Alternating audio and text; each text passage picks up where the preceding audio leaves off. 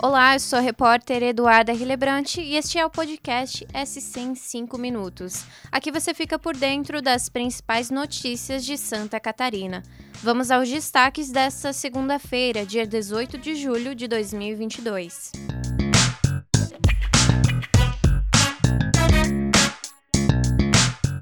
Santa Catarina ainda não deu início à imunização de crianças a partir dos 3 anos contra a Covid.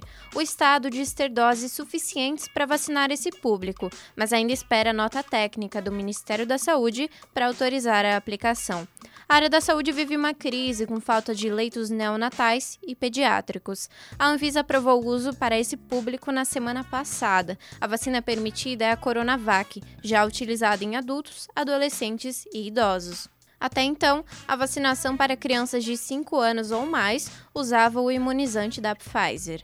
Seis capitais brasileiras já começaram a vacinar essa faixa etária, e sem citar a nota técnica, o Ministério da Saúde recomendou na última semana a imunização desse público. A pasta também informou que os estoques de cada estado podem ser usados para esse fim. Procurado, o governo federal afirmou que o texto com orientações deve ser publicado nos próximos dias. Falando de economia. A gasolina foi por meses a vilã da inflação, mas o preço caiu em Santa Catarina após a redução do ICMS. Com isso, outros produtos estão pesando no bolso dos catarinenses e ficaram mais caros do que o litro de combustível no último mês, como a margarina, o queijo e o mamão. De acordo com a última pesquisa da ANP, feita em postos de combustíveis de Santa Catarina entre 10 e 16 de julho, o litro da gasolina comum está em média R$ 5,00 5,89. Antes do corte no imposto aprovado pelo Congresso Nacional e confirmado pelo governo do estado, a média era de R$ 6,83, o que representa uma queda de 13,7%. Em contrapartida, outros produtos ficaram mais caros e impactaram a inflação no mês passado. O mamão, por exemplo, subiu 11,4% e o queijo mussarela teve alta de 5,75%, isso segundo dados da ESAG, o DESC. A variação dos diferentes itens você confere no NSC Total. Agora na área da política, a colunista Dagmar Spaltz antecipou que Geraldo Alckmin, do PSB, virá a Santa Catarina em agosto para uma agenda solo.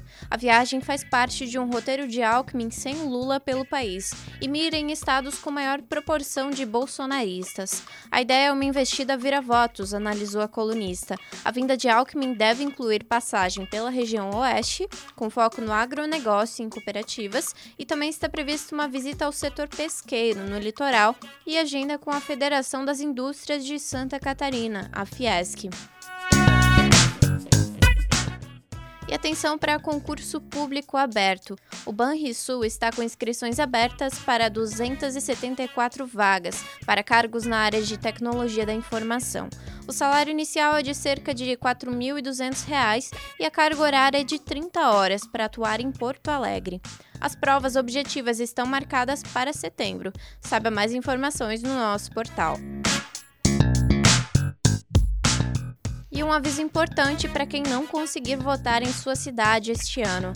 O prazo para solicitar o voto em trânsito nas eleições 2022 foi aberto pelo Tribunal Superior Eleitoral, TSE, nesta segunda. Os eleitores terão até o dia 18 de agosto para fazer a solicitação. O voto em trânsito só é permitido em capitais e nos municípios com mais de 100 mil eleitores.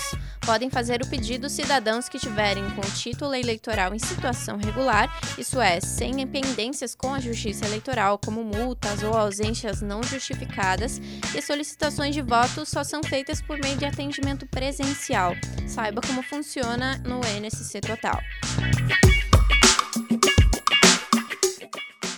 E olha que curioso, Itapema pode mudar de nome. Isso pode acontecer por conta de uma proposta aprovada na Câmara. A indicação legislativa fala em rebatizar o município como Balneário Itapema. A ideia é colar ao nome a indicação de que se trata de uma praia badalada, com alta valorização imobiliária, que competiria com a vizinha Balneário Camboriú. Se a proposta vingar, Itapema seguirá o exemplo de Balneário Pissarras, que mudou o nome depois de um plebiscito em 2005. Esse foi o SC em 5 minutos, o podcast do NSC Total, publicado de segunda a sexta. A produção desse episódio é minha, Eduarda Rilebrante, a edição de som é de Luísa Lobo e a coordenação é de Carolina Marasco. Essas e outras notícias você pode conferir em nsctotal.com.br.